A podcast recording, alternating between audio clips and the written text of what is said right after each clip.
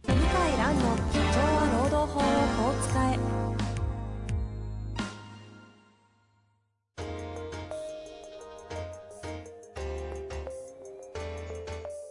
法律の下で展開されるビジネスの世界ポッドキャスト「社長は労働法をこう使えば」弁護士の向井蘭が経営者の立場に立って経営者が知っておくべき労働法の基礎だけでなくビジネスに関する法律の問題を分かりやすく解説します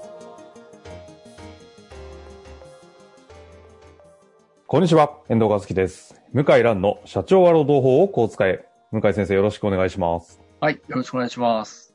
さて、今日も行きたいと思いますが。はい。どうしますかね今日なんかありますか最近 は。最近は、いや、本当言われてみると、悲しいぐらい、ほう特に何も ない。そっち。そうですね。ま あでも生最近は活的何なんですそうですよね。か仕事ばっかりですよね。あの、外部というか地方出たり。東京あだあー、地方はあね、だ僕も日本にいる時間長くなって、裁判もやるようになってきたんですよ。はいはいはい。でそれで名古屋行ったり、ええあ、行ってるんですね、一あ応。行きましたね。そっか。久しぶりに。あと、どこ行ったっけかな。この前、あ、浦和行きました。ああ。でもなんかあの、テレビでも、テレビ電話でしたっけ裁判できるようになったっていう話そうも。ある中で。あの、えっ、と、労働審判って、まあ、あの、3回以内で終わるやつあるんですけど、はいはい。それもテレビで、テレビ、ビデオ会議でできるんですけど、まあ、長時間やるんで、で、1日で大体まとまっちゃうんで、うんうんうん。会ってやった方が早いだろうと思って、あの、それは、い行きました。あ、でそうもかそういう使い普方通もある。の裁、普通の裁判ですね、ほぼ大都市は、もうビデオばっかりですね。あ、もう一般化してるんですね、やっぱり。一般化してますね。あもうーまあ、裁判官やっぱりに、まあ、に若いと20代、30代、40代メインですから、東京地裁の場合は。もう、やっぱ簡単に、一回慣れると簡単に使えますそかっか。そうですよね。でもず弁護士の先生も若い分、そうなのか。ら。うん、チームズぐらいはね、使えちゃうから、まあ、チームス使いにくい問題ありますけどね。使いにくいもんであるんですけど、 はい。ただ、なんだろうな。僕らも勉強してみんなでノウハウを共有してると、はいはいはい。全然難しくないから、だから、あの、よくやってますね。う事務所んで Teams 裁判で使います、第一会議室みたいそういう状況なんですね、今。な。 すごい時代だなと思って。で、東京地裁でさえも Teams なんですよ、今。感染が怖いから。はあ。まあでも、ナレッジワーカーであればあるほど、本来はね、こういった、あの、DX 化っていうのは相性いいはずなんで、弁護士なんて最たる例ですもんね。まあ、民事裁判は特に相性いいですね。うん。そうですよね。いや、本当本当に都心に事務所構える必要が、必要性がどんどん減ってますね。ああ。じゃあ、あの辺に番長に佇む弁護士の集団たちはなかなか意味ないんじゃねえかみたいな。いや、まあ、なってきてると思いますよ。はいはい。減らそうかとか、なってきてると思います。まあ、そんな中でですね、本日は、えーまさにちょっとコロナ的な質問を切っていますので、早速入っていきたいと思います。はい。えっ、とですね、歯科医の先生の方ですね、よん38歳の方からご質問いただいております。はい PCR 検査の市場相場も下がり、入手も容易になったことから、患者さんのためにもと考え、週に一度職員に受けてもらおうと思っております。もちろん私もです。一人のスタッフ以外協力的であり、むしろ好意的ですらあるのですが、一人のスタッフスタッフスタッフだけ、断固として拒否しており、どのように対応すべきかと悩んでおります。そもそも、えー強制するつもりはありませんが、PCR 検査の受診というものは強制できるものなのでしょうかよろしくお願いいたします。はい。これは確かになんで今まで来なかったんでしょうか質問ですね。そうですね。今、あの、PCR 検査も、さすがに、えー日本でも民間企業が売るようになってきて、はい。で、自分で採取すれば、医療行為じゃないんで自分でできちゃうんですよね。うんうんはい。うん。うん、あ、そうか。医療行為というか、そうですね。自分で唾液取ったりとか、できますので、抗体検査含めれば。はいはいはい。 PCR 検査も唾液でできんじゃないかと思います。うん。はい。で、あの、結論なんですけど、これも 何も通達も、あの、裁判、裁判例もないので、ちょっと何とも言えないんですけど、ほうほう。我々のうちの事務所で話し合った結果、PCR 検査は強制できるだろうと思います。特に医療機関で、で、まあ、感染の危険が高い場合は、うんうんクラスターが発生する可能性は、どこのクリニックでもどこの病院でもあります。結構え、まあまあ高いと思いますので、ですので、PCR 検査、で、PCR 検査って、唾液採取も含めて、そんなにこう体を痛めたりうん。うんうんうん。するようなものではないですね。鼻から取るやつ以外もいっぱいあると思うんですよ。あの、よくテレビで出てるのは、こう鼻にね、綿棒みたいなの突っ込んで、はいはいはい。やってますけど、あの、民間の PCR 検査は必ずしもそうではないですよね。ですね、ですね。唾液採は取い。キットが、まあ、主流なんで、私体もをなんかこう思ってますけど。あ持ってんですか、はから、で、安くなりましたよね、だいい。ですね。ぶ。そう今、相場どのぐらいなんですかね。今ね、私当わ時はい。手に入れた時って1個、何本だっけなんか本当に、ちょっと正確じゃないですけど、1万以上は絶対してたのあ覚えてま今す。ね、3、4千円ですね、今僕調べたら。ちょっと早すぎたかもしれないですね。 3、4千円。で、ロットで買った時に1個5000円超えてたのは覚えてるんで。うう。んん。ああ、どそんんなどんもん。今どんどん下がって、まあうん今一番安いところは2750円です。ああ。そう。だからいずれ2000円切るんじゃないですかね、もう少ししたら。そう。中国で余ってますかさあ、だ そかっらか。はいはい。ら。 はい。マスクと同じで。で絶対こういうの各職場で起きると思うんですよ。うんうん、そうですよじね。あの、医療機関今問題になってますけど。で、医療、ちょっとまず、今日は医療機関だけ話させていただくと、え医療機関やっぱまあ必要性あるかなと思うんですね。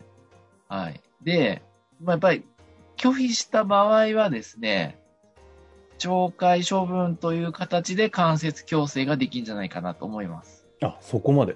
はい。これは、いや、ただこれはですね、かなり、なんて言うんだろうな。まあ、見解が皆さん分かれるところだと思うんですけど、はいはいはいはい。医療機関だったら PCR 検査は、で、しかも会社が、あの、法人、医療法人がお金払うので、だそれはやっぱり、まあ、拒否は、懲戒、軽い懲戒処分とかはできるんじゃないかなとは思いますね。ほう。だから拒否する理由がないもの。ないですからね。むしろ、何かが隠してんじゃないかって逆にもちょっとざわつきますよね。はあ、はあはあはあ、あの、症状があるんじゃないかとかね。うんうんなので、で、ワクチンなんですけど、おそらく医療機関でこれから、あの、今、こう、な、ななんとか総合病院とか、国立病院とかで今ワクチン接種してますけど、うん。はい。そのうち民間のクリニックにもワクチン来ると思うんですね。え歯医者さんも含めて、普通の内科クリニックも含めて。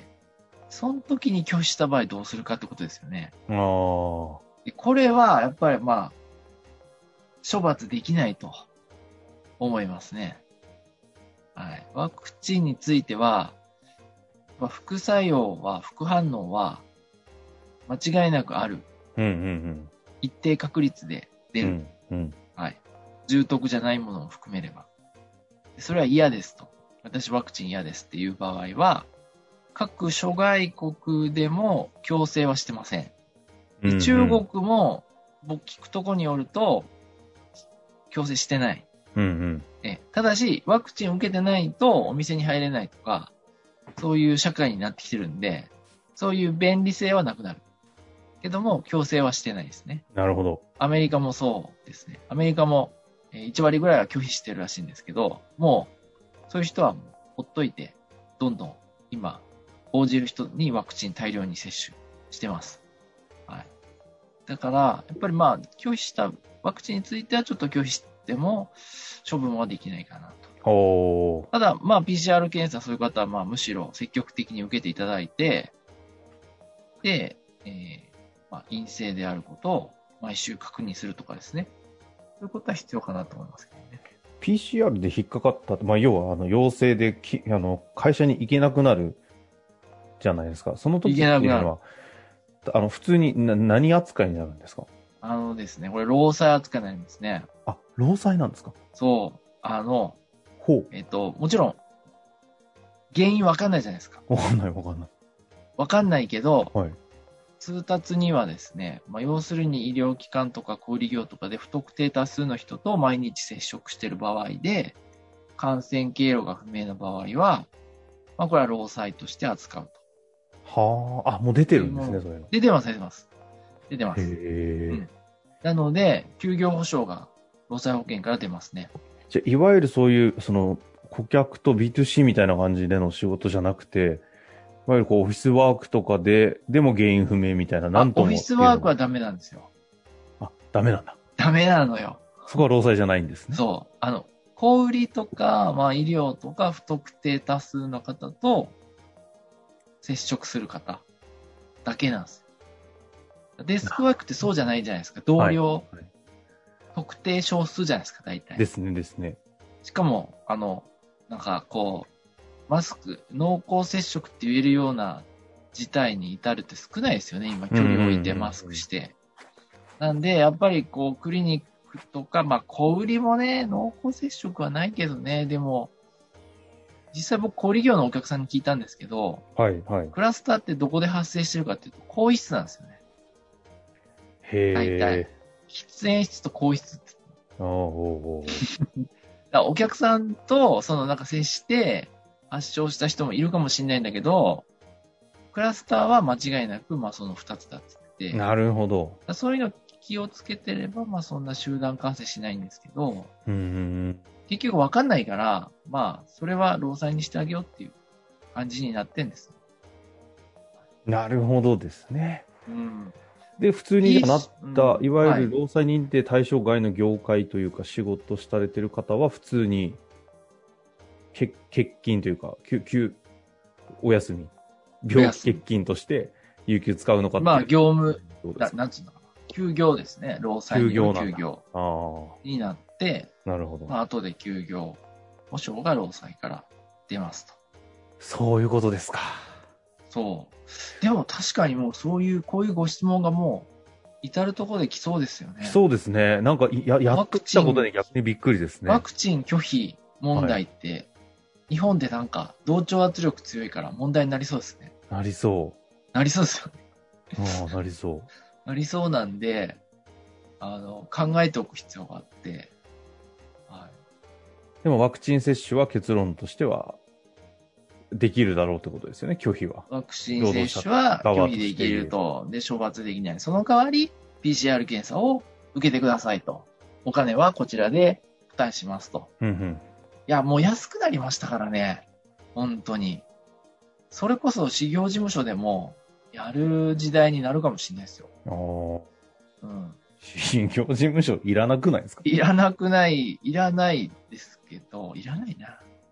まあ、あの、お客さんのために、あの、流通経路を持っとくっていうのはいいかもしれないですけどね。あー、いいですね。